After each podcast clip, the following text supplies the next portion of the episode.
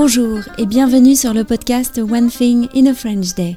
Aujourd'hui, mercredi 23 novembre 2022, cet épisode, le numéro 2186, s'intitule Visite de l'Assemblée nationale. J'espère que vous allez bien et que vous êtes de bonne humeur. Je m'appelle Laetitia, je suis française, j'habite près de Paris et je vous raconte au travers de ce podcast un petit bout de ma journée. Vous pouvez vous abonner pour recevoir le texte du podcast, le transcript, sur onethinginafrenchday.com. Recevoir le texte seul coûte pardon 3 euros par mois et la version enrichie avec des notes ou des photos 5,90 euros par mois pour entre 10 et 12 textes chaque mois. Voilà, visite de l'Assemblée nationale. Lundi après-midi, j'ai eu la chance d'accompagner une classe du collège, des troisièmes, à la visite de l'Assemblée nationale organisée par leur professeur de français. Cette visite me faisait très plaisir car je n'ai jamais eu la chance de visiter l'Assemblée nationale. Pietro, Michaela et Felicia l'avaient visitée à l'occasion du mandat des filles au conseil municipal des jeunes. Pour la visite, j'ai dû donner des informations sur mon identité quelques jours auparavant. Le jour J, il a fallu montrer patte blanche. Tout d'abord montrer ma carte d'identité et ensuite passer un portique de sécurité. Notre groupe a été pris en charge par un guide de l'Assemblée. Il était sympathique, juste comme il faut et strict sur le comportement et les règles de sécurité. Dans certains endroits, les photos sont interdites par exemple. Il nous a d'abord emmenés dans une belle salle de cinéma pour visionner un film qui présente le rôle de l'Assemblée. Ce film de quelques minutes était d'une grande clarté. Par exemple, je connais maintenant la différence entre un projet de loi qui émane du gouvernement et une proposition de loi qui émane du Parlement.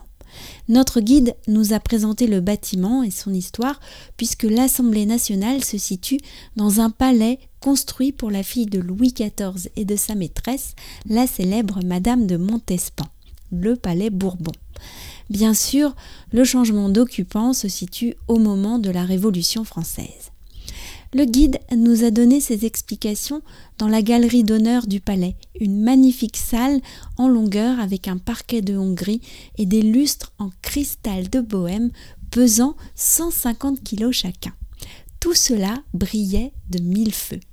C'est là aussi que le député de notre circonscription, Philippe Juvin, est venu nous saluer et nous parler de son rôle de député il a très bien parlé, notamment du fait que l'Assemblée nationale était un lieu où s'écrivait l'histoire de France et que c'était un lieu où l'on parlait justement ce qui est le propre des démocraties. Si les députés se disputent si fort dans l'hémicycle, a-t-il ajouté, c'est que cela permet d'éviter les remous à l'extérieur de l'Assemblée, dans le pays. L'Assemblée est le lieu de la démocratie. J'ai eu la sensation que ce premier discours avait impressionné les élèves. Il était à la portée de tous et il était intelligent. Ensuite, nous avons traversé différentes salles, la plus connue étant la salle des quatre colonnes que l'on voit souvent à la télévision car c'est l'endroit où les journalistes interviewent les députés qui sortent de l'hémicycle. Alors, l'hémicycle, justement, nous y sommes allés et je crois que c'était le clou de la visite. Il s'agit de la salle en demi-cercle dans laquelle ont lieu les débats autour du président ou de la présidente de l'Assemblée nationale sur différentes lois ou les rapports des commissions.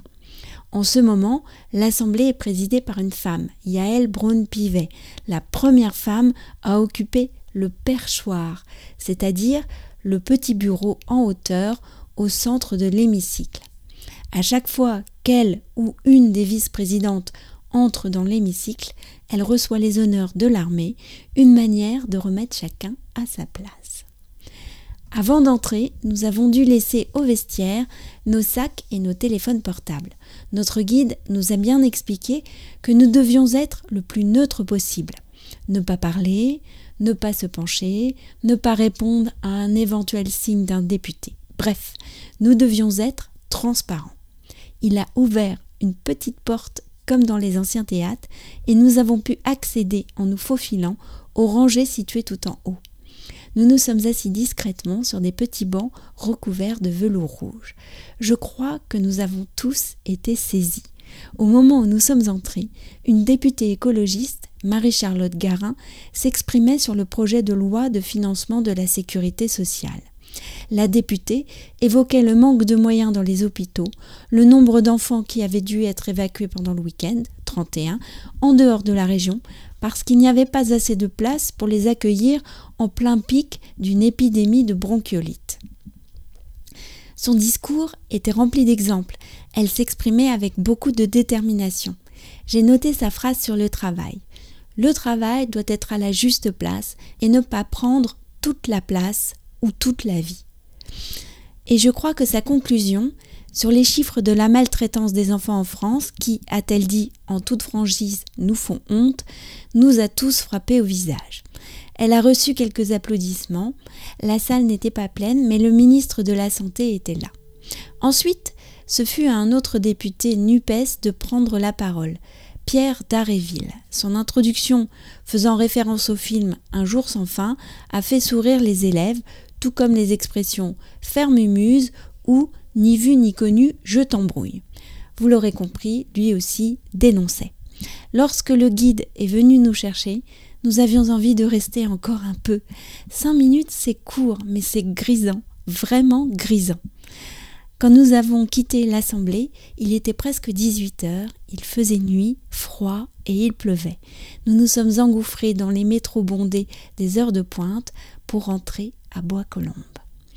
One Thing in a French Day à l'Assemblée, c'est fini pour aujourd'hui. Je vous retrouve avec grand plaisir dès vendredi pour un nouvel épisode du podcast. À très bientôt. Au revoir.